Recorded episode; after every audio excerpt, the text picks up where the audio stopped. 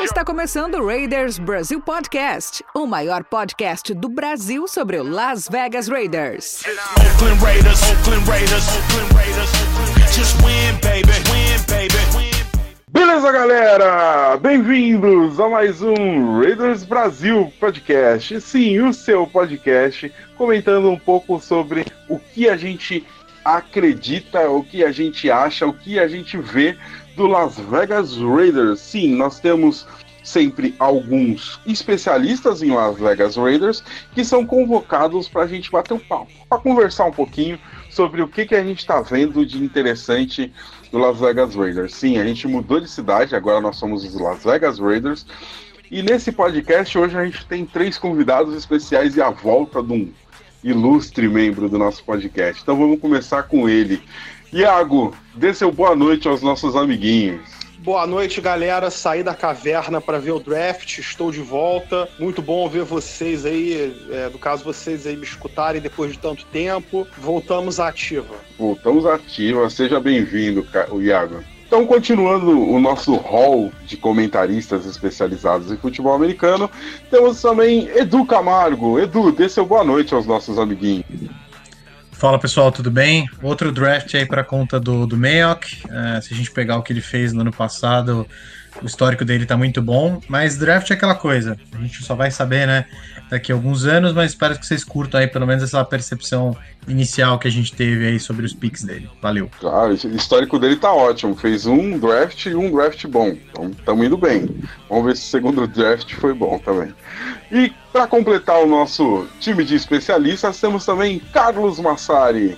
Fala aí, Carlão. Bom dia, boa tarde, boa noite, pessoal. Segundo draft do meio, que a gente espera, como foi comentado aí, que seja tão bom como o primeiro, né? O primeiro draft dele que foi espetacular. Vamos aí nesse programa, então, tentar falar o que a gente achou. Foi um draft que a mídia achou meio polêmico, mas que acho que aqui, especialistas do Reidão, a gente vai ter uma opinião mais positiva um pouco. É isso aí, afinal de contas, nós somos torcedores, né? Então é isso aí, senhoras e senhores, bem-vindos ao nosso podcast. E vamos que vamos!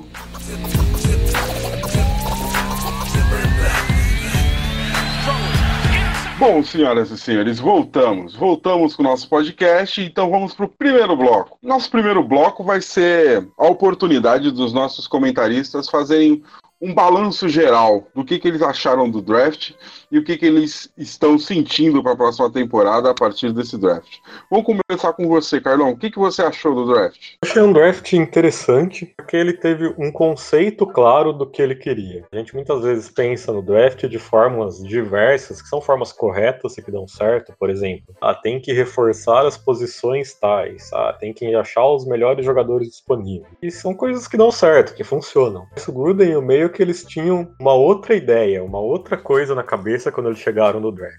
Era, a gente tem que ter versatilidade, a gente tem que conseguir alcançar o Kansas City Chiefs. A gente tem que ter jogadores similares aos que eles têm. Foi isso que eles fizeram no draft. Pegaram um wide receiver que é para ser basicamente ali a nossa versão do Tyreek Hill. Eles pegaram jogadores extremamente, firmemente atléticos, podem jogar em várias posições. E a ideia geral desse draft, basicamente, ela é combater a fisicalidade do Kansas City de frente. Inclusive perguntaram pro que, né, se ele acha que, que esse draft dos Raiders diminuiu a distância do Kansas City Chiefs. Ele falou, ah, não sei porque a cada ano, a cada draft, eles também ficam mais rápidos. Então acho que é exatamente essa a ideia. Um draft que você pode gostar ou não, como até o Edu falou, né? Draft é uma coisa que só daqui a alguns anos a gente vai saber de verdade se foi bom ou se foi ruim. Mas eu entendo o que foi feito e por que foi feito. É, o que eu vi também que foi bem equilibrado, né? Foram quatro jogadores de ataque, quatro jogadores de defesa. O que, que você achou, Edu? Dê seu balanço geral aí. A palavra para mim que mais descreve esse draft é a palavra sólido. Foi um draft sólido. A gente é, endereçou as posições em que a gente tinha mais necessidade. Eu entendo é, a gente não ter endereçado a posição do, de running back e a gente até pegou um running back é um pouco mais é, é, versátil né, em outras posições também. Mas foi um draft muito sólido, difícil, diferentemente de alguns outros drafts que a gente viu no passado. A gente pegou jogadores que realmente têm produção de college, jogadores que têm coisas para aprender, podem mudar de posição. É, tem características específicas que, que se encaixam aí na, no ataque do, do Gruden e na defesa do Gunter, mas jogadores que realmente tiveram produção. Não é aqueles, aqueles drafts antigos que a gente via os caras que nunca ninguém tinha ouvido falar, o cara jogou numa escola que ninguém conhece. Não, são programas vencedores, escolas muito boas, é, conferências difíceis, então são pessoas que estão acostumadas e o, e, o, e o piso deles é muito alto. Então a chance de dar, de ser um bust total, eu acho que é, que é muito baixa desse draft. Isso é algo bem positivo. Então, à medida que a gente está entrando numa cidade nova, um time muito jovem, acho que o jogador mais antigo da nossa defesa tem 28 anos é, é, legal a gente ter essa configuração no elenco de jogadores que é, a chance deles irem muito, muito mal é muito pequena. Então acho que, acho que é isso que times vencedores fazem e que bom que a gente está com essa mentalidade agora, em vez de ficar apostando em jogadores que podem virar a sensação, mas que não provaram ainda, nem no nível do college, que conseguiriam entregar isso. Então acho que foi um draft sólido e nos deu, nos deu confiança de que a gente tem jogadores bons em todas as posições que a gente estava precisando de, de um reforço. E agora é sua vez, Iago. Manda aí, quais a sua, qual a sua análise do draft? Um balanço geral. É, o Gruden faz é, tudo do jeito dele, né? Todo mundo queria um cara na escolha 1, ninguém queria o cara da escolha 2 mas o Gruden faz tudo o que ele quer. Porém, nesse draft, eu acho que o Gruden e o Meio que trabalharam muito sem dar problema um pro outro. Eles discordaram em poucas coisas. E, claro, obviamente, como o Carlos falou, o objetivo era imitar o Kansas City Chiefs. Todo mundo imita o campeão, né? É, imitar New England é muito complicado, porque tem o Bill lá, agora um time com um perfil mais definido como o Kansas City Chiefs, a gente imita, não tem muito para onde correr. Nós não temos uma Holmes lá de QB, mas a gente pode pegar o Tyreek Hill do bem, o Henry Ruggs na primeira escolha. Então seguiu essa filosofia de jogadores muito rápidos, muito velozes e extremamente competitivos. Eu acho que a, o highlight dessa competitividade da draft class dos jogadores foi o Amik Robertson na quarta rodada e com o perfil bem desenhado, vamos ver se eles encaixam bem naquilo que o Gruden imagina para o time. Agora, é uma pena que o Paul Gunter vai continuar sem jogador novo para trabalhar, né? Vai ficar sendo, sempre tendo que trabalhar com free agents, mas ele nunca tem o ele nunca tem a cereja do bolo, ele nunca tem o principal para ele. Beleza, gente, é isso aí. É isso aí, então essa foi a nossa análise geral. Vamos começar fazendo balanço geral para agora daqui a pouco a gente ir no específico, no pique a pique, no seleção por seleção, para a gente ver o que, que os nossos analistas entendem. Então vamos lá, já vamos para o próximo bloco.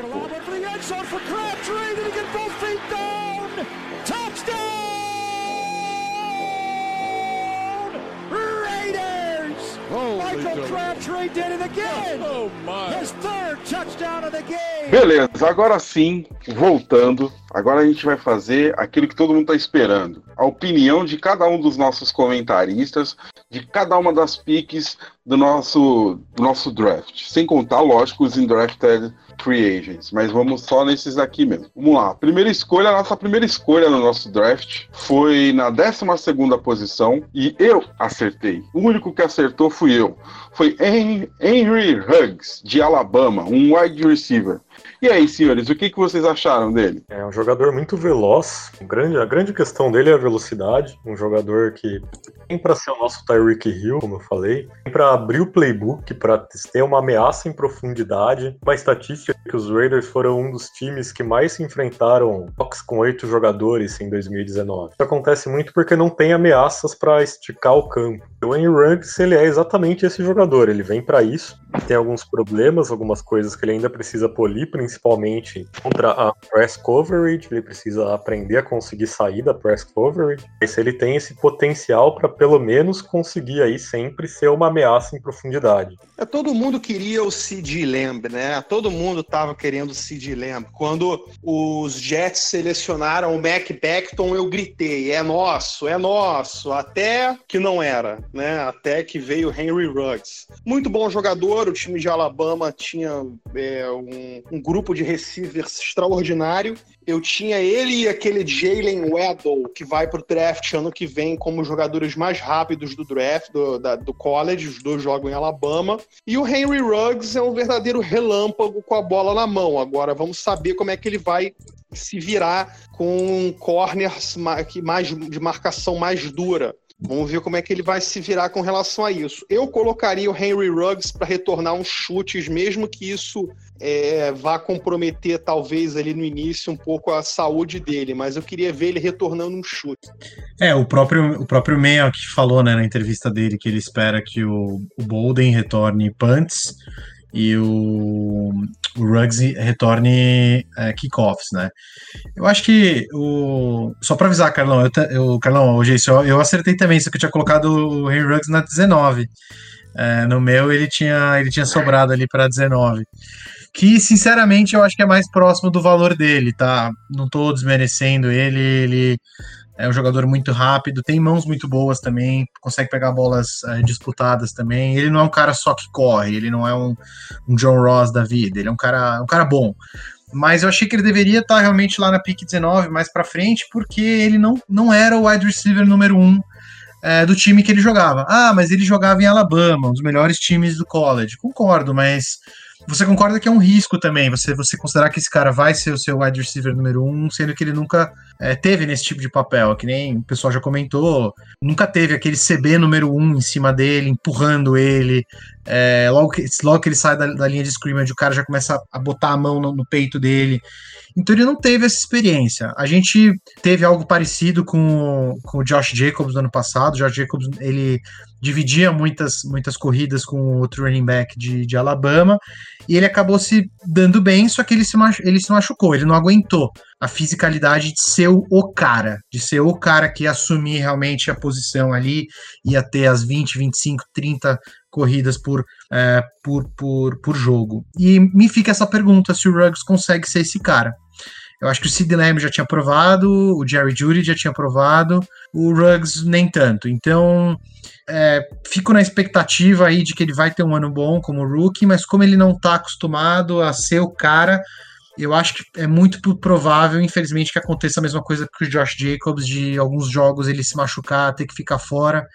É, e é uma pena, porque ele é um cara que vai trazer muita coisa pro time. Mas teria, faria mais sentido se a gente tivesse pego ele mais pra frente. Mas olhando agora o draft e todo mundo que foi pego, quase impossível ter sobrado na escolha 19. Queria complementar sobre isso que saiu notícia que a gente teve uma proposta de troca, né? Que Tampa Bay queria subir da 14 para 12 e o meio que não quis, né? Então essa, isso daí eu achei meio estranho, cara. Eu acho que devia ter pego essa troca aí sim. E, pô, ia ter rendido uma escolha de terceira rodada e eu não tenho dúvida que o Henry Huggs estaria disponível lá. O estranho também de não aceitar essa troca é que não só ela pode significar que a gente queria o Ruggs de qualquer maneira e não iria arriscar não pegar ele, é, que eu que talvez seja verdade, mas ela também me diz que é, nós não realmente não queríamos os outros dois, né? Alguma coisa aconteceu que a gente não queria o Sid Lamb e a gente não queria o Jerry Judy, porque se você pula da 12 para 14, com certeza um desses três vão estar disponíveis, né?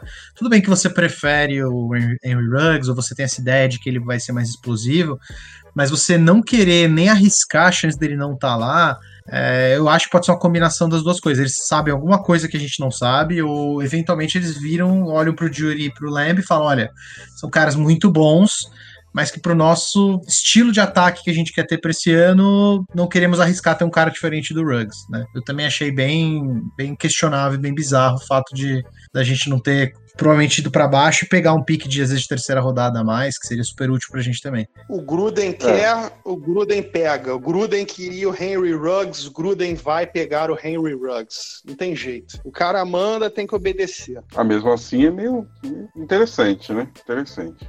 Bom, vamos lá, vamos pro próximo. Lembrando que Henry Huggs ele pesa 81 quilos e tem de altura 1,82 de altura. Então, um cara atlético mesmo. Vamos lá, próxima seleção foi o cornerback de Ohio State, Damon Arnett. Também tem é, 1,82 de altura e pesa 38 quilos também. Beleza, senhores. E aí, o que, que vocês acharam do Arnett?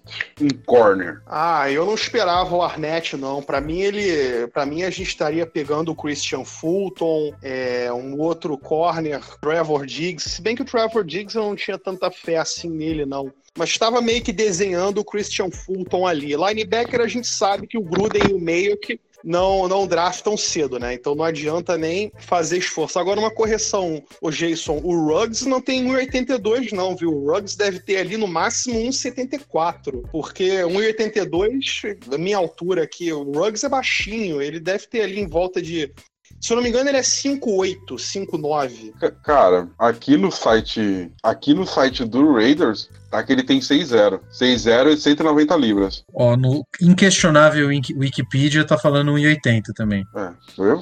É que, ele, é que ele é magrinho, tá ligado? Que ele tem 1,80 e 80 e poucos quilos, ele é bem magrinho. Que encontrei 6-0 também. Viu? Jeicinho tá certo. É, só continuando o pique do, do Damon Arnett, eu, eu entendo. É, eu entendo porque esse pique foi feito. Eu não, não concordo necessariamente. Não sei o que estava na mesa de trade down. Mas Não, eu entendo entende? porque. Explica pra nós, explica. O, o pique não era esse. O pique era o AJ Terrell. O AJ Terrell era, o- era o cara que eles queriam. Só que o Falcons pegou o AJ Terrell antes da gente. E a gente ficou meio que vendido, né? Quase aquela mesma situação lá com o Colton Miller é, e, o, e, o, e o OL do, do 49ers, o Mike Glitch, né? É, que também foi pego algumas posições antes, uma, uma posição antes. É, ele é um cara que tem muita coisa positiva em relação ao, ao que ele fez no college, principalmente nesse último ano, em que ele foi convencido a voltar é, para o college. Ele estava ele tava já querendo ir para a NFL no ano passado, até o próprio Chris Carter, né, antigo atual Hall of Fame, né, antigo wide receiver, convenceu ele a voltar. E ele teve um ano excepcional em, em 2019, muito bom jogando exatamente do outro lado do Jeff Okuda. Então, o volume de atividade que ele tinha lá era muito grande, porque muitos quarterbacks evitavam, obviamente, o Jeff Okuda.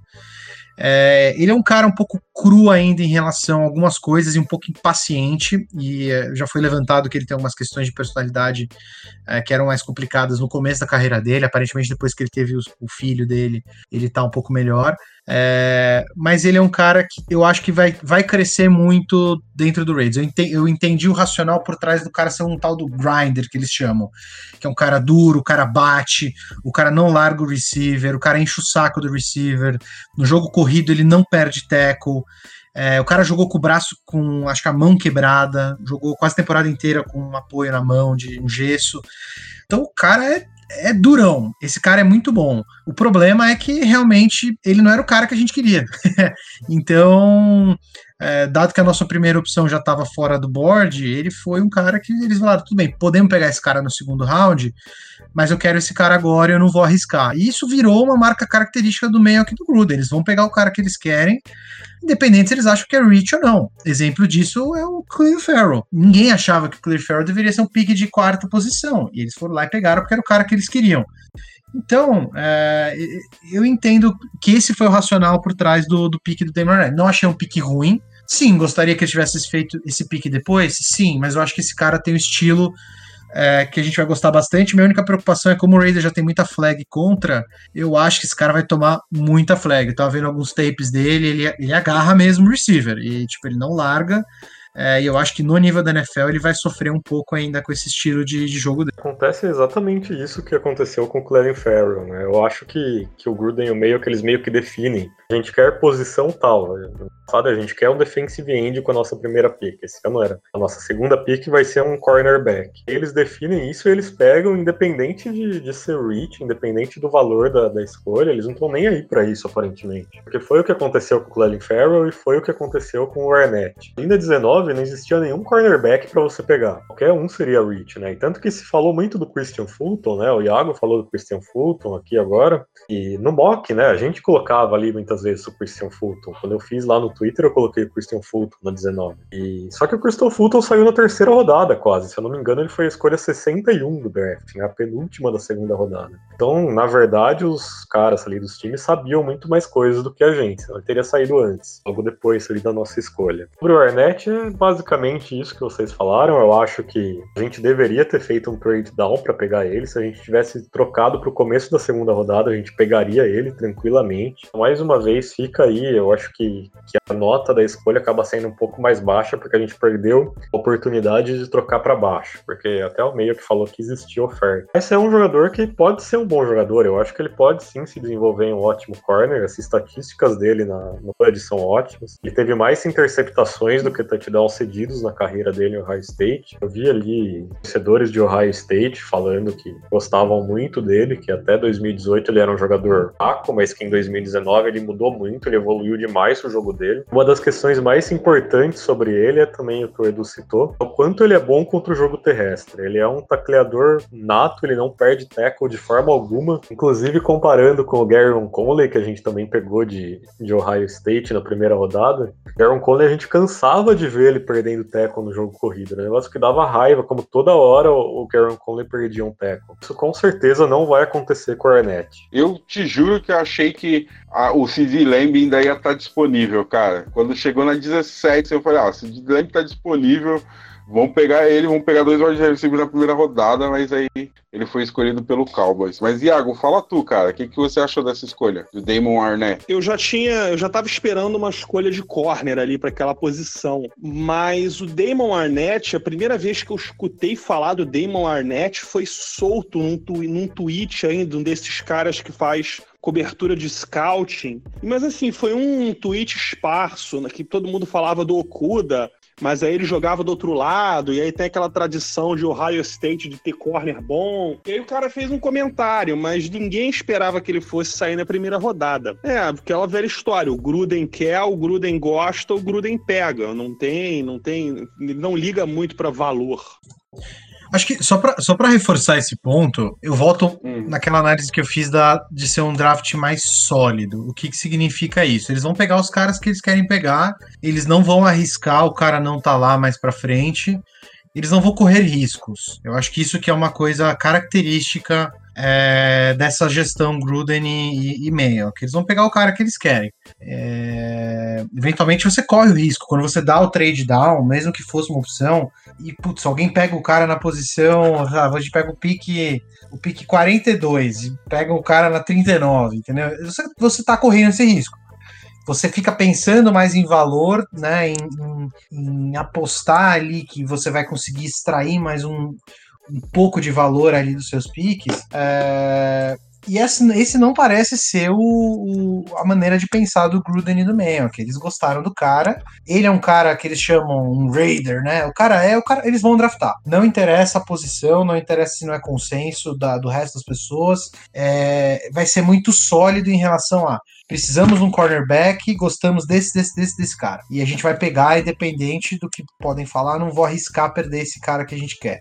Então acaba ficando muito sólido, fica menos arriscado. Eu acho que a gente, como fã, fica com aquela sensação de deixamos o dinheiro na mesa, sabe? Você puta, deixou alguma oportunidade ali, mas não tem o que falar. Os caras são muito é, consistentes nesse, nesse raciocínio. Eles fizeram no ano passado, fizeram novamente esse ano, e eu acho que é algo que a gente pode esperar. Paciência, esse vai ser o estilo de draft daqui para frente com essa, com essa gestão. É, e querendo ou não, deu certo ano passado, né? Então, nada melhor do que a gente. Vamos testar de novo, vamos apostar nesse, nesse raciocínio. Bom, beleza, senhores, vamos então pro próximo selecionado.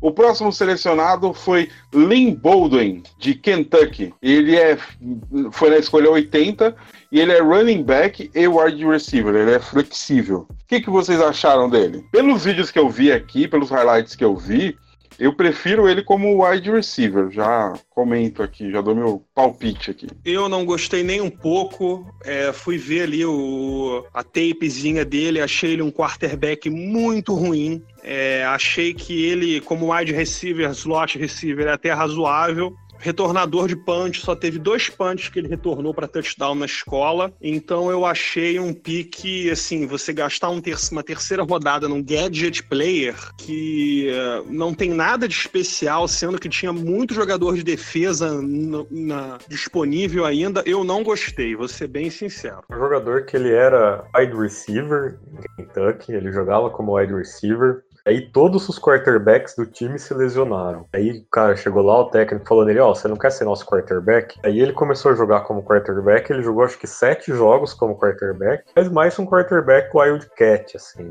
Aí, como nesses jogos ele foi bem, não passando a bola, obviamente, mas ele teve uma média de 7,9 jardas por carregada, um número bastante alto, e foi aí que ele se colocou no radar draft da NFL, porque ele não era muito um prospecto como wide receiver. Meio que falou que ele vai ser primariamente um running back nos Raiders, mas que ele vai ser movido por todo o ataque, mas que a ideia central é que ele seja usado como running back. Mas é óbvio que ele vai ser usado em jogadas criativas, em trick plays, vão colocar ele de toda forma possível. Exatamente isso, ele é um gadget player e é uma escolha que eu acho que é promissora se o Gruden souber usar ele. A gente tem que ver qual vai ser a criatividade do Gruden para empregar Lynn Bolden nesse ataque.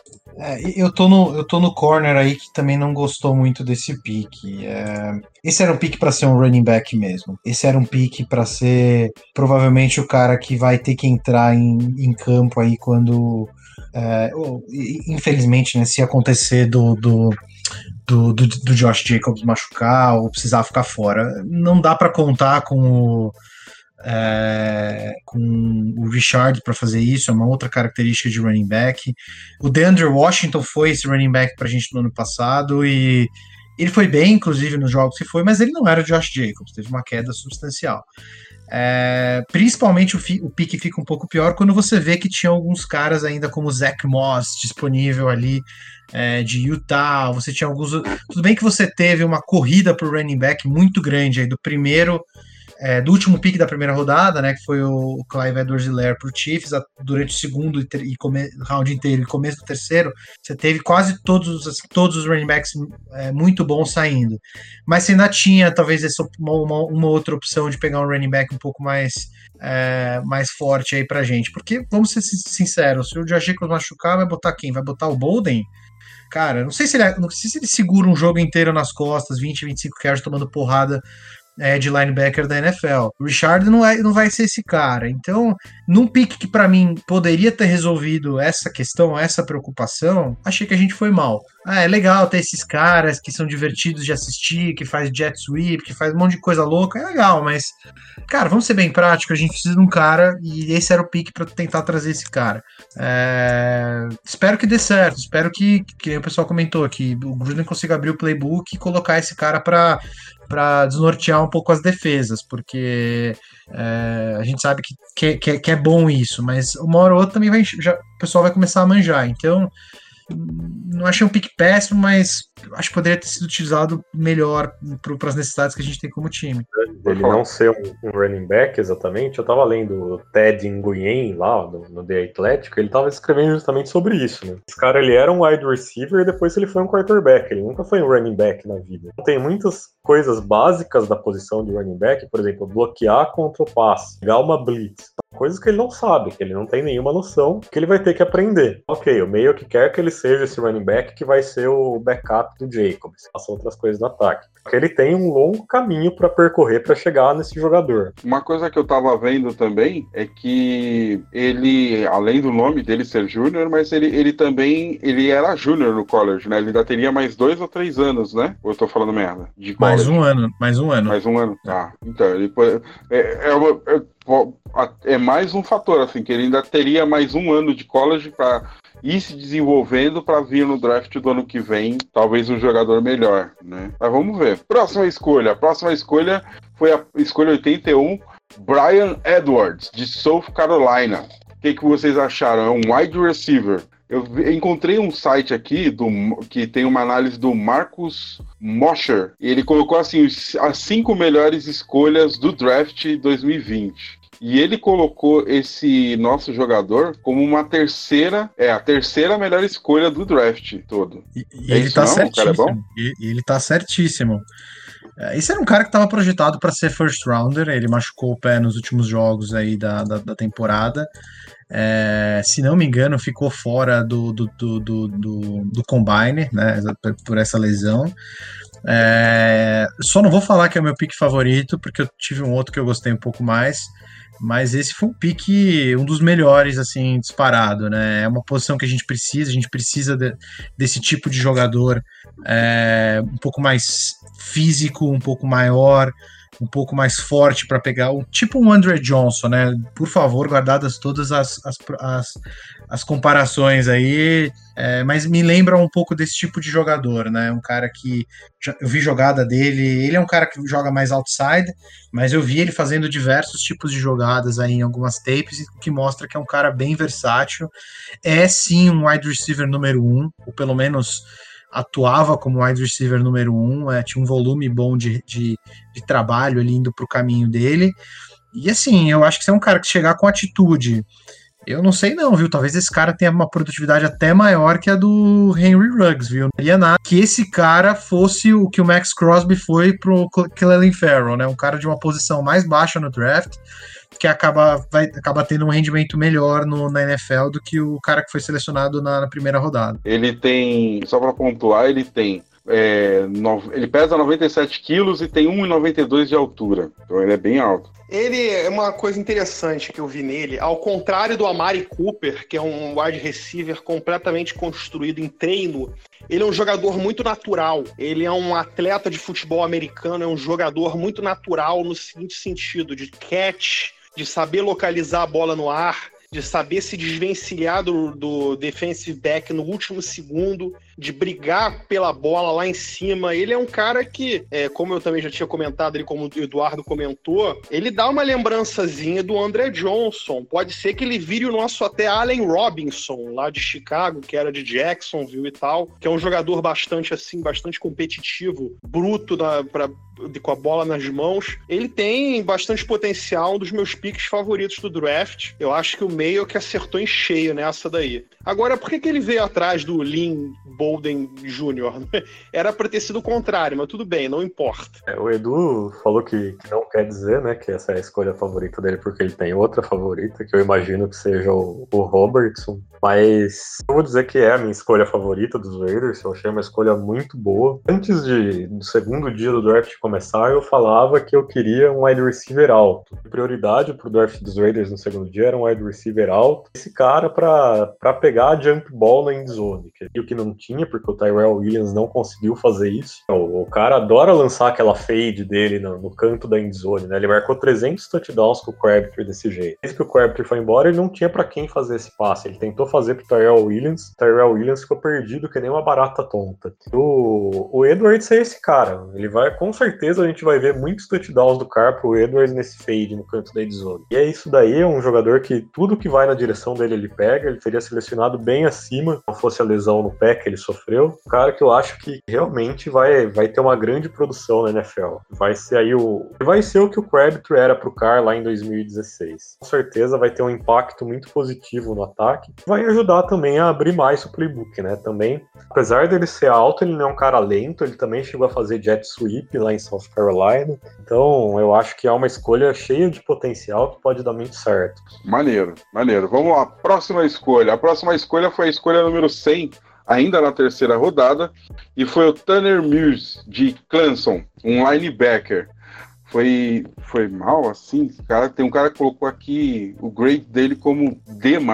Ele é ruim? Cara, é pra defesa o que o Lynn Bolden é pro ataque, né? É um, um cara ali, um híbrido. Ele jogou a vida inteira como safety em Clemson. Nunca foi linebacker, mas ele não tem velocidade, ele não tem ele não tem basicamente os atributos físicos para ser um safety na NFL. Então ele vai ser um linebacker, só que ele vai precisar aprender a jogar como linebacker antes de qualquer coisa. É comum, cada vez mais comum, que as defesas da NFL usem esses jogadores híbridos que meio são meio safety, meio linebacker. E eu imagino que ele vai entrar fazendo isso. Eu imagino que ele vai ser usado principalmente para marcar tight end mesmo. Além disso, ele é um ótimo special teamer, né? Ele sempre foi tão special team, se ele vai chegar ali para ser esse cara, para ser capitão capitão do Special Teams para jogar muito bem no Special Teams. Mas para uma escolha de terceira rodada é pouco. Da mesma forma que se falou que um gadget player como o Lynn Bolden na terceira rodada é pouco, eu acho que um capitão de Special Teams tem que aprender a jogar de linebacker na NFL também é pouco na terceira rodada. Eu não curti a escolha também, não. Eu achei, assim, muito fraco, overdrafted. Você na terceira rodada trazer um cara que só tem esperança de ser titular daqui a um ano, dois, e mesmo assim é um potencial muito baixo. Ele só sabe correr para frente, né? Que o 4 yard dash dele foi ótimo, 4,41 para um cara grande que nem ele, isso é muito bom, mas quem via os jogos de Clemson, ele não era nem o primeiro, nem o segundo, nem o terceiro a chegar na bola, né? Ele é um cara sortudo. Vou admitir que as bolas que pingavam ali na DL, de vez em quando caíam no colo dele, às vezes o receiver dropava a bola no colo dele, ele conseguia interceptação, a bola no fumble pingava para ele e tudo mais mas eu acho que ele só tem isso. Eu não vejo muito, muito, muito ativo em outras posições do campo, não. Não gostei. É, eu, não, tive uma imagem tão negativa desse pique. Esse era um cara que já estava linkado com o Raiders antes do, do draft. É, tem um canal no YouTube, o Silver and Black é, Films, se não me engano, que é do Carl Cockerman, que é um cara que é, tem alguns contatinhos lá dentro, e ele já tinha feito um vídeo sobre esse cara, sobre o Tanner Muse, é, e ele já tinha levantado a, a, lebre de que esse é um cara que, se a gente eventualmente draftasse, talvez ia ser utilizado mais como linebacker. Então, obviamente, o cara já tinha uma informação de que o Raiders estava de olho nesse cara. É, o Mayo que falou que ele destruiu na entrevista, foi a melhor entrevista que ele, que ele teve. É, que o cara já chegou sabendo falar de todas as posições, de todas as atuações que ele poderia ter como linebacker, já, já discutindo como ele poderia marcar. Então o cara já parece ser um cara muito cerebral, pelo que o Mayock falou, e, e, muitas pessoas de Clemson também falam isso. E esse, o estilo de Clemson é um estilo mais híbrido de defesa para esse tipo de jogadores. O próprio Isaiah Simmons jogava em 10 posições diferentes ali na, na defesa de Clemson. E o Tanner Muse acabava fazendo. Onde ele vai muito bem. E por que, que eu acho que ele vai virar linebacker? Eu acho que essa curva de de virada para linebacker dele vai ser mais difícil na parte física, porque ele é um cara um pouco mais magro e ele tem que ganhar força, do que pela parte mental. A parte mental acho que não vai ser tão difícil para ele fazer, até por ter jogado em Clemson. Onde ele vai muito bem, contra o jogo corrido e na marcação de passes mais curtos. Onde que ele ia mal? Quando ele tinha que seguir a rota do wide receiver no topo. Ele não conseguia, ele não tinha a leitura da rota, ele não tinha o entendimento direito de onde que o wide receiver ia. Então acho que provavelmente eles identificaram essas duas, duas, três características do cara e falaram: olha, esse cara é um linebacker, ele marca super bem os tight ends, ele é um cara que vai super bem contra o jogo corrido. É, se, se der problemão e o cara precisar voltar para ser safety, ele vai ser um safety meia boca, mas ele vai conseguir jogar. É, e veio de programa de um programa vencedor que é Clemson, né? Então não, não fiquei tão chateado assim com essa com essa pique, porque eu acho que meio que confia que o cara vai conseguir fazer essa transição rápido. O que eu espero rapidamente é que ele ganhe peso. Já tem até alguns vídeos dele no Twitter agora, ele é, malhando, levando, empurrando o carro, é, remando. O cara já tá tipo no modo ganhar força para atuar nessa nova posição que talvez mentalmente ele esteja pronto, mas fisicamente ele ainda não tá lá. Não achei tão ruim, eu acho que esse cara vai ter um, uma, um impacto interessante no nosso time esse ano. Eu acho que ele vira titular até a metade da temporada. Apostinha aqui do, do meu lado. Beleza. Barulho de caixinha aí, porque vai ter aposta, então. Sacanagem. Mas ó, só para só pra comentar também, ele pesa 102 quilos e tem 1,88 de altura. Então ele tem uma barriguinha, mas acho que não é barriguinha, não.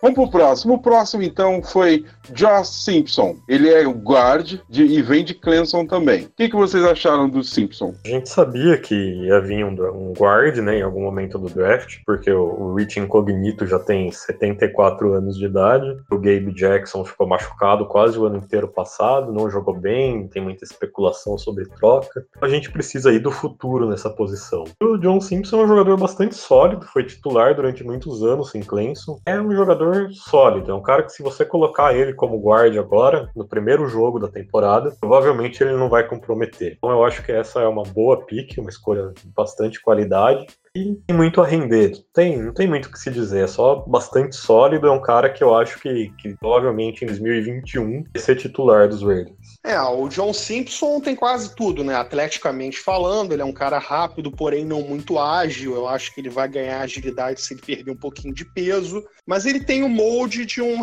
de um starter futuro, né? Com tantos contratos de um ano na OL, com essa especulação do Gabe, com o Incognito daqui a pouco saindo, ele tem o caminho mais fácil para se tornar titular dos Raiders. Ele não tem pressão para startar no primeiro ano, ele pode muito bem startar no que vem, ele tem tempo para se desenvolver e vai providenciar profundidade, por enquanto, na OL até o ano que vem, quando ele vira titular. Pique útil, pique inteligente, pique se preparando para o futuro, pique de elenco. É, gostei dessa. Ano que vem vamos ter aí um novo titular na nossa OL.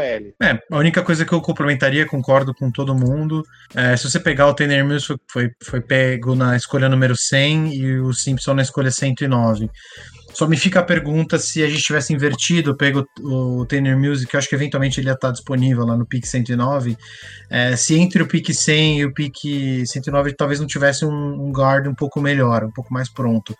Eu também acho que ele é um cara que o, o, o, o piso dele é muito alto, né? Então talvez é um cara que dificilmente vai ser um bust total mas fica a minha provocação se a gente poderia ter encontrado talvez um jogador mais talentoso aí nessa diferença de nove piques e no final do dia a gente sai com um pouquinho mais de talento no pique. Não achei um pique ruim, mas é, claramente é um cara mais sólido do que outros caras que poderiam estar aí no board né, nessa, nessa etapa. Beleza, agora então chegou a vez dele, a Mick Robertson a escolha queridinha do Edu. Fala aí, Edu, por que, que você gostou da Mickey Robertson, o, corner, o cornerback? Cara, difícil falar o que não gostar. Acho que eu só não gosto que ele é um pouco baixinho. Acho que é a única, a única coisa negativa aí que, que eu poderia falar. Cara, não sei se não sei se é, se é o vídeo dele quando, quando os caras ligam para ele, que o cara tá simplesmente chorando assim, ele não tá conseguindo se segurar, o cara tá consegue nem falar direito e você fica pensando, puta, esse cara vai entregar tudo,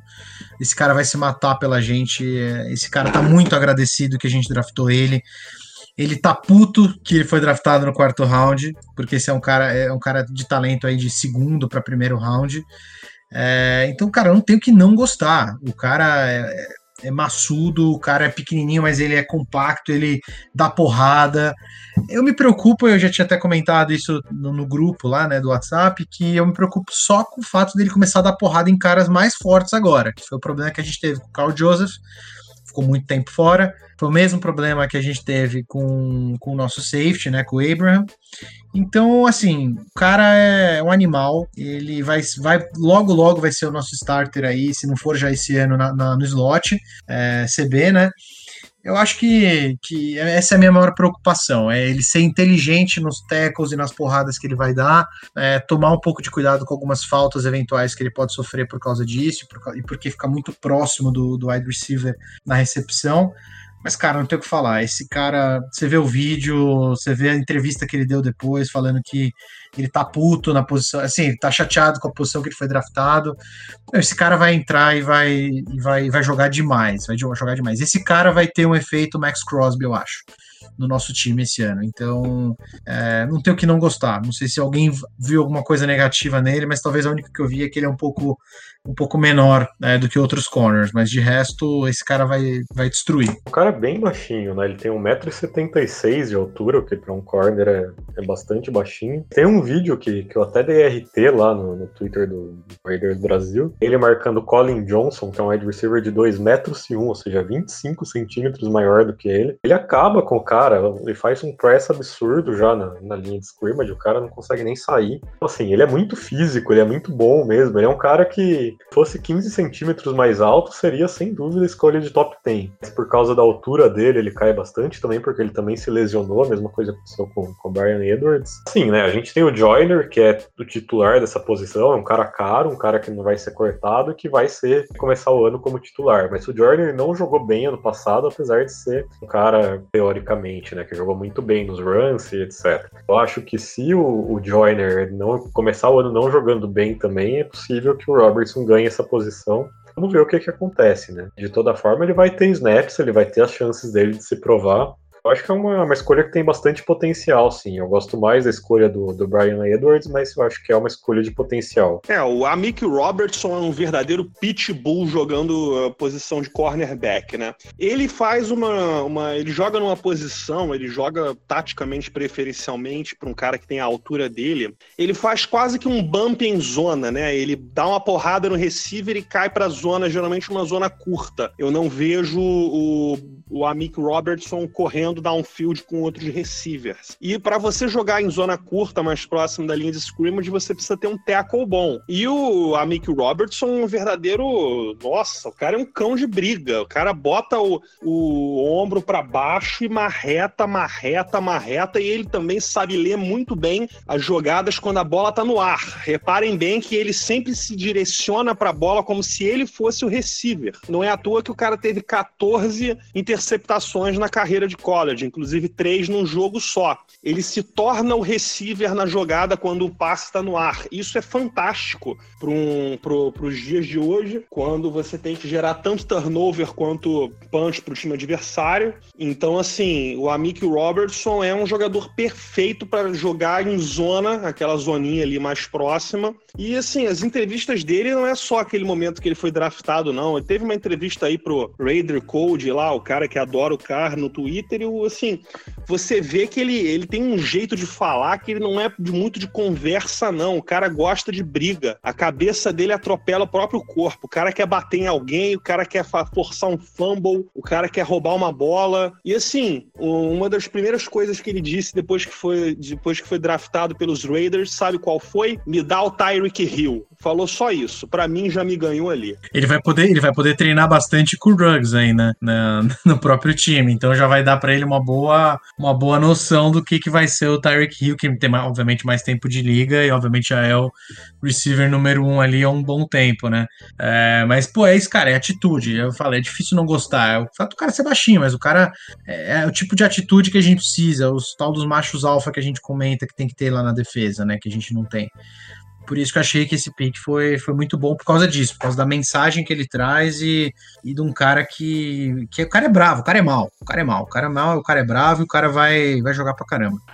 Maneiro, senhoras e senhores, esse foi a nossa análise de todas as escolhas do draft. Acabou que a gente fez uma análise bem profunda de cada um dos elementos e agora só nos resta ir para as perguntas no próximo bloco.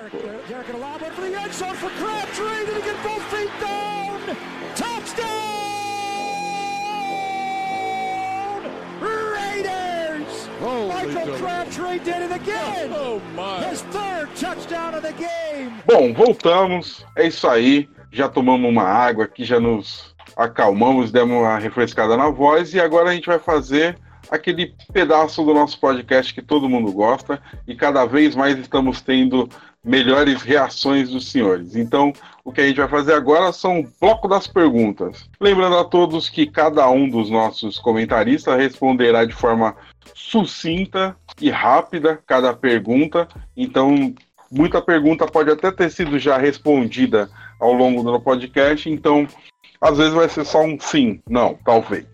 Mas se você quiser mandar alguma pergunta pra gente, fique esperto quando tem gravação no Twitter, que a gente sempre anuncia lá, ou então tente entrar em contato com a gente nas nossas redes sociais o Twitter, o Instagram, o Facebook, ou até mesmo o WhatsApp. Temos um grupo no WhatsApp, manda uma, uma mensagem direta para a gente em alguma das outras redes sociais que a gente te passa o link do nosso grupo no WhatsApp. Vamos lá, primeira pergunta, vamos começar com o Carlão, hein? Primeira pergunta veio do Lucas no WhatsApp, e a pergunta é. Os dois reaches do primeiro round foram erros? Não sei se foram erros, foram escolhas que, como a gente disse, elas fazem sentido, mas eu acho que elas seriam melhores se a gente tivesse feito as trocas que surgiram pra gente. Beleza. Próxima pergunta vem de Ricardo Faria, também via WhatsApp. Em um outro cenário, ou melhor, em um cenário hipotético, quem vocês escolheriam na pick 19? sem ser um corner? E qual corner de valor poderia ter sido escolhido nas nossas piques de terceira rodada? Cara, sinceramente eu iria difícil dizer entre, entre Kenneth Murray e Patrick Quinn, mas eu acho que eu iria de Kenneth Murray. Eu, eu, eu gosto bastante do, da fisicalidade dele. E acho que a, a, segunda parte da pergunta foi qual corner que a gente poderia ter pego na terceira rodada, né? Foi isso? isso é, ah, é. O, próprio Christian, o próprio Christian Fulton foi pego na, na, na terceira. O Amik poderia ter sido pego na terceira também, acabou sobrando para a quarta rodada. Eu acho que essas são as opções que a gente poderia ter eventualmente pego lá. É... Ou se a gente tivesse dado um trade up pro segundo round, aí sim pegar o Ornette no segundo round que faria mais sentido. Beleza. Próxima pergunta vem de Fábio Rocha Garcia. Também do WhatsApp. E a pergunta é: Ainda falta um nome de impacto na defesa? Vocês acreditam que valeria tentar refazer algum contrato e buscar o Clowney? Olha, Clowney é sempre útil, né?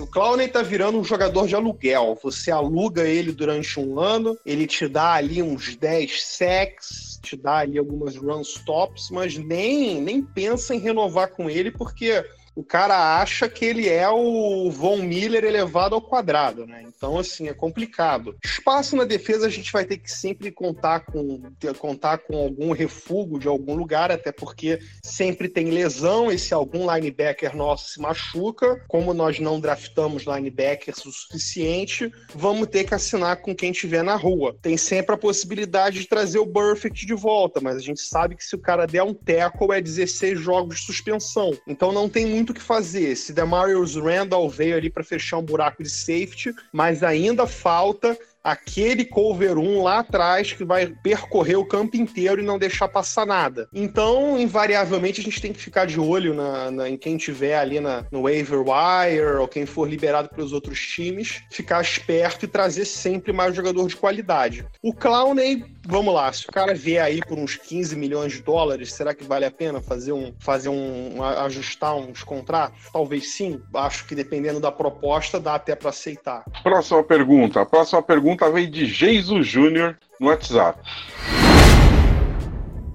Já somos um time com condições de ganhar esse ano ou ainda falta alguma coisa? É, não acho que a gente vai ganhar, não, cara. Não vai, não vai chegar no Super Bowl nem nada. Eu acho que a nossa briga é para chegar nos playoffs e daí se reforçar mais para o próximo ano. Acho que existe uma, uma possibilidade, sim, de chegar nos playoffs. Acho que o time tem talento para isso. Beleza. Próxima pergunta vem do Daniel Lima, também no WhatsApp. Tem alguma posição que ainda falta um titular ou precisa de profundidade? Sim, running back. Uh, eu ia falar guard antes do draft, mas acho que guard está um pouco mais, mais tranquilo agora. É sempre bom você ter outros tackles ali bons, não confio muito no Brandon Parker. Isso no ataque, né? Wide receiver acho que a gente está bem, Tyrande a gente está super bem, quarterback a gente está com profundidade agora. Na defesa, eu acho que o interior da linha ainda poderia ser um pouquinho melhor. Uh, não estou tão preocupado com a posição de defensive end, mas defensive tackle um pouquinho. E linebacker ainda essa, essa terceira posição de linebacker ainda é muito confusa. Vai, quem vai quem vai ocupar essa, essa posição? E, e, mesmo que alguém fale algum nome aqui, puta, essa pessoa é, é, boa, a gente confia que os caras não vão fazer jogadas de propósito em cima dessa terceira posição aí de linebacker. Por isso que eu quero muito que o Tanner Mills consiga atuar logo nessa área, né? Mas eu acho que essas são as, as, as, as, posições que tem mais buraco. Obviamente, safety fica aquela preocupação por causa do, do, do cara que a gente trouxe do Browns lá, né? O Randall. Mas eu acho que, que essas são as posições em que a gente ainda poderia ter um pouquinho mais de profundidade. As outras eu acho que a gente está bem seguro. Legal, legal. Agora a gente vai pro Twitter, hein? Twitter foi legal que essa semana tivemos muita pergunta, muita pergunta no Twitter. Foi bem legal. Vamos lá. Bruno Nunes, via Twitter, e a pergunta dele é: Essa temporada é de fato a última chance do Car? Olha, Talvez seja, viu? Sendo bem sincero, se ele não é, se ele não provar para o Gruden que ele merece estar à frente do time pelos próximos 5, 6, 7, 8, 9 anos, Gruden vai começar a pensar no draft. E tem mais jogadores aí, quarterbackzinhos aí bons que estão vindo na classe de 2021, que podem surgir na classe de 2022, quem sabe um free agent, Cam Newton tá livre, enfim, é, eu acredito acredito que esse é o ano em que ele finca o pé no chão mesmo e diz se ele é o cara ou se não é o cara. Eu falei isso ano passado mas ano passado eu abri a possibilidade de entrar um reserva e competir com ele. Se nem o Carr, nem o Mariota se transformarem aí no QB que o Gruden quer, eu vejo ele limpando o vestiário de QBs pro ano que vem. Ótimo. Próxima pergunta. A próxima pergunta vem do Lionheart. Vem via Twitter também. O ataque e defesa desse pós-draft são melhores do que o ataque e defesa do pós-draft da temporada passada? É, eu acho que não existe nenhuma posição nesse momento que a gente não tá melhor do que no ano passado. Talvez o wide receiver, porque o wide receiver tinha o Antônio Brown, né? Só que o Antônio Brown a gente sabe o que, que aconteceu. Fora isso, não tenho dúvida que se você pegar safety, corner, linebacker, defesa, linha defensiva, linha ofensiva, running back, quarterback, até que agora a gente tem o Mariota de backup, todas as posições, sem dúvidas, a gente é melhor agora do que era no passado. Se a gente comparar com um time que de fato jogou a temporada passada, a gente está muito melhor em wide receiver também. Tem a próxima pergunta é interessante. A próxima pergunta é do Eduardo Fal Falquete. E a pergunta dele veio via Twitter. E a pergunta dele é: Queria saber se de 0 a 10, quanto nossa defesa potencialmente melhorou pós-free agency e draft. Caraca. De 0 a 10 o quanto melhorou? É. Cara, Potencialmente, né? é que era tão ruim, né? Era tão ruim que, que qualquer coisa, né? Dividido por uma base pequena vai dar um negócio alto, né? Cara, nossa, eu vou, vou- falar o seguinte: eu acho que o a Free Agency, só pra dar uma resposta, né? A Free Agency foi mais importante pra defesa do que o draft, tá? Acho que isso disparado. É, é realidade em relação a- ao, que, ao que a gente fez. Eu acho que as nossas adições ali em linebacker foram muito boas. É, então eu diria que a gente, uma nota 7 talvez, mas botando mais peso talvez para nossa free agency do que pro, pro draft em si em relação à defesa. Maneiro. Agora tem uma pergunta bem interessante também, do Vinícius Hugsmeyer. E a pergunta dele é: Vamos supor que os jogadores draftados tenham um desempenho igual ou melhor que a classe de 2019. Qual seria o palpite de vocês para o recorde da temporada que se aproxima? Com é, esse detalhe dos jogadores desse draft indo melhores ou iguais do que o do ano passado, contando que os jogadores do ano passado evoluam e joguem melhor do que jogaram ano passado, eu cravo aí um 10-6. Acho que dá até pra gente estender pros, o- pros nossos outros comentaristas. O que, que vocês acham, gente? Ou vocês seguem o relator e 10-6 também? Cara, pô, a classe do ano passado foi muito boa. Foi, foi um negócio absurdo. Que o Crosby jogou, o Rainford, o Jacobs, que eles produzirem, se essa produzir tanto quanto, a gente vai ser um time completo quase, cara. Eu chutaria aí um 13-3, mais ou menos. Eu, eu tô mais pro 10-6 também. Conservadoramente. Mas eu concordo. A, o que foi boa a, a classe do ano passado foi histórica, assim, sem brincadeira. Os analistas americanos, os, os caras que entendem, falam, os caras falam, meu, o Raiders teve um draft histórico.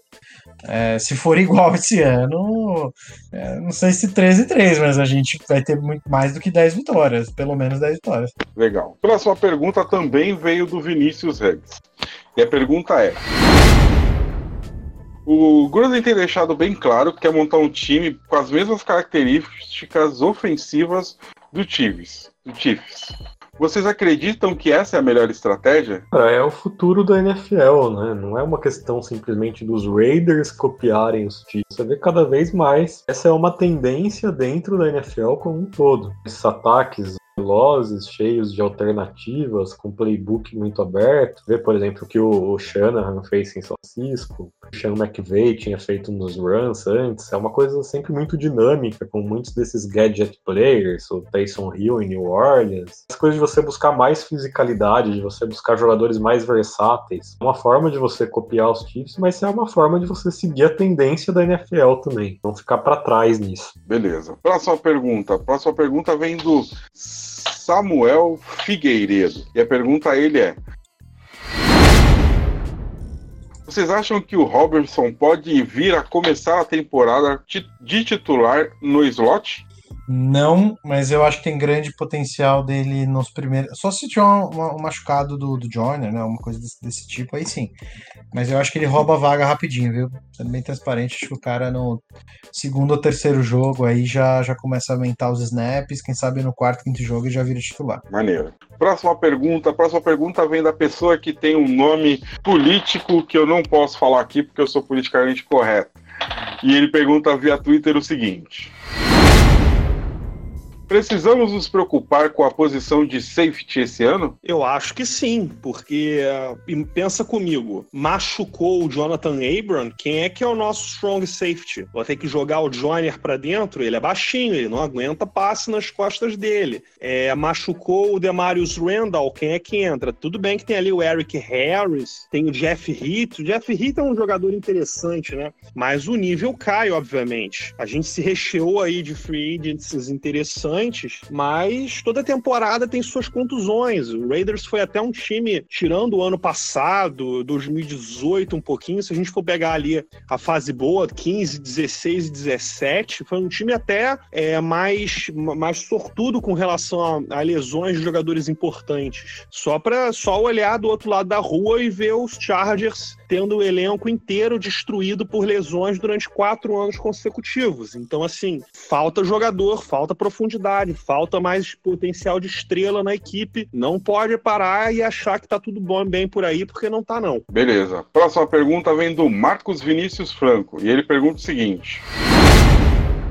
Esse é o melhor elenco de apoio que o cara já teve na carreira? E qual foi o melhor e o pior pick no nosso draft? Bom, vamos pensar posição por posição, né? O cara nunca teve um running back melhor do que o Josh Jacobs, o Tavius Murray, né? Não é melhor do que o Josh Jacobs. Marshawn Lynch final de carreira também não, então não. É, o Darren Waller com o Jason Witten e o Foster Moreau é um ótimo time de tight end, de tight ends. Por exemplo, lá em 2016 tinha o Clive Walford, né? Então também acho que agora é o melhor que ele já teve. Em ofensiva tem tudo para ser ótima, já teve linhas ofensivas melhores, né? A pessoa de 2016 foi um grande destaque, mas tem tudo para ser ótima. Os recebedores não não estão ainda no nível daquela dupla Cooper Crabtree, mas eu acho que tem potencial. Então eu acho que dá para dizer que sim, cara. Eu acho que, que talvez sim seja o melhor elenco de apoio que o cara já teve. O melhor pick foi o Brian Edwards para mim e a pior foi o Tanner Mills. Ótimo, ótimo. Próxima pergunta. A próxima pergunta vem do John Gruden Milgrau,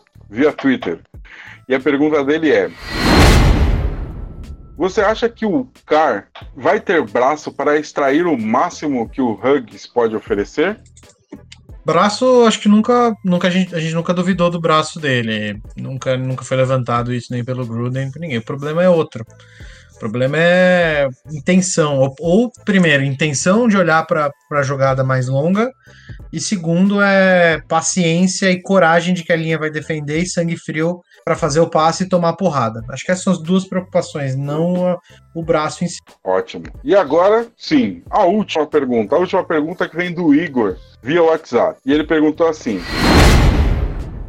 Depois desse draft, nosso time está melhor que o do Broncos? Então, vamos lá. Muito o bem. Denver é sempre enjoado com aquela defesa deles, né? Tudo bem que saiu o Chris Harris, é, não sei se o Von Miller ficou, não tô lembrado agora. DL deles ficou mais ou menos na mesma. Linebackers deles, não sei se o. não sei como é que tá o corpo de linebackers deles, se eu não me engano, Bradley Chubb continua. Mas agora eles no ataque tem Philip Lindsay, tem o, o Cameron Sutton e o Jerry Judy. Ficou perigoso. As armas e estão E o Melvin Gordon. E o Melvin Gordon, né? É, o Melvin Gordon ainda. Revezar o Melvin Gordon com o Philip Lindsay. Então, assim, é, todas as posições que não envolvam o quarterback, eles estão bem. Não vou, não vou negar. O desafio sempre continua. Agora, vamos ver se esse Andrew Locke aí é enganador ou é de verdade. O jogo contra Denver lá em Denver que a gente perdeu para o time de Denver e para arbitragem na última rodada de 2019, o Drew Locke não fez nada. É, o Drew Locke acertou uns dois, três passezinhos bons e não fez mais nada. Vamos ver se ele é o verdadeiro franchise QB de Denver. Para nossa sorte, tomara que não seja, porque os caras estão com todas as armas redondinhas. Beleza, senhores. Então essa foi a nossa sessão de perguntas. Lembrando a todos que sempre que quiserem fazer perguntas, entrem em contato nas nossas redes sociais que no nosso podcast a gente vai responder a todos, ou quase todos, ou todos, ou as melhores perguntas. A gente vai tentando responder. Beleza? Então agora é próximo bloco. Derek,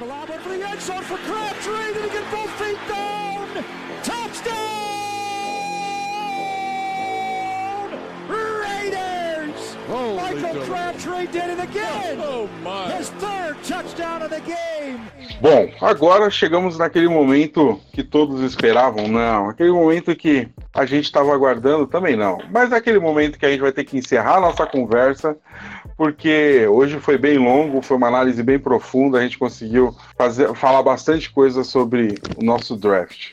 Então é isso, senhores. Vamos começar as despedidas, começando com você de novo, Iago. Pra... Você tem prioridade depois de três meses. Dê seu boa noite aos nossos amiguinhos. Boa noite, galera. Muito bom retornar, fazer o podcast com vocês. Esperamos voltar em breve com o especial do CAR ou em outro episódio. Mas foi muito bom. Boa noite aí, pessoal. Isso aí, valeu, Iago. Edu, se despeça dos nossos amiguinhos, Edu. Pessoal, obrigado aí pelo tempo, investir ouvindo a gente. É, acho que a gente saiu um time melhor. É, foi o que eu falei, foi um draft sólido. É, acho difícil a- as, as- as escolhas que a gente teve irem muito mal. É, fica aquela aposta se eles podem ir muito bem. Acho que essa é o- a nossa expectativa, mas ir muito mal eu acho que é difícil com, com a- as escolas de onde eles estão vindo e a produção que eles já tiveram no college. Eu, particularmente, voto para o próximo podcast Seu do Car. Já deixo aqui meu voto registrado. É, eu acho que tá- a gente tá um tempinho para fazer aí. Eu acho que vai ter uma, uma, uma audiência legal e é um tópico que tá eventualmente sempre no nosso, no nosso plano aí. Então, eu, meu voto aí do próximo ser esse.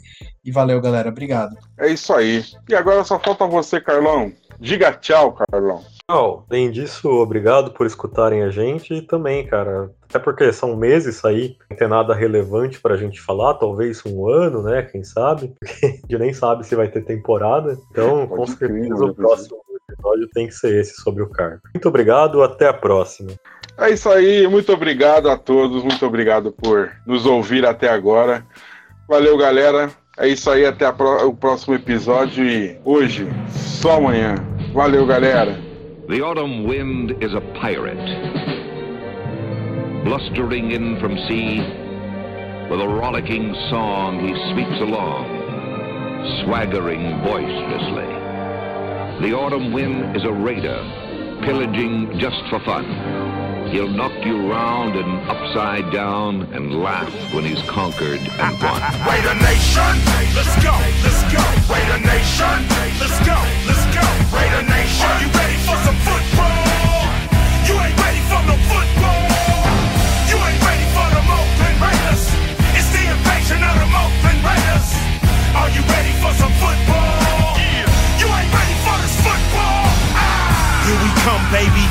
Win, baby. Feel the storm of the cold autumn wind, baby. It's the Oakland Raiders. Get your mouthpiece. You in the black hole with the black beast. This ain't black gold, this is black silver. Commitment to excellence, we deliver. And we'll play past regulation. It's the invasion of the Raider Nation. Let's go, let's go. Raider Nation. Let's go, let's go. Raider Nation. Are you ready for some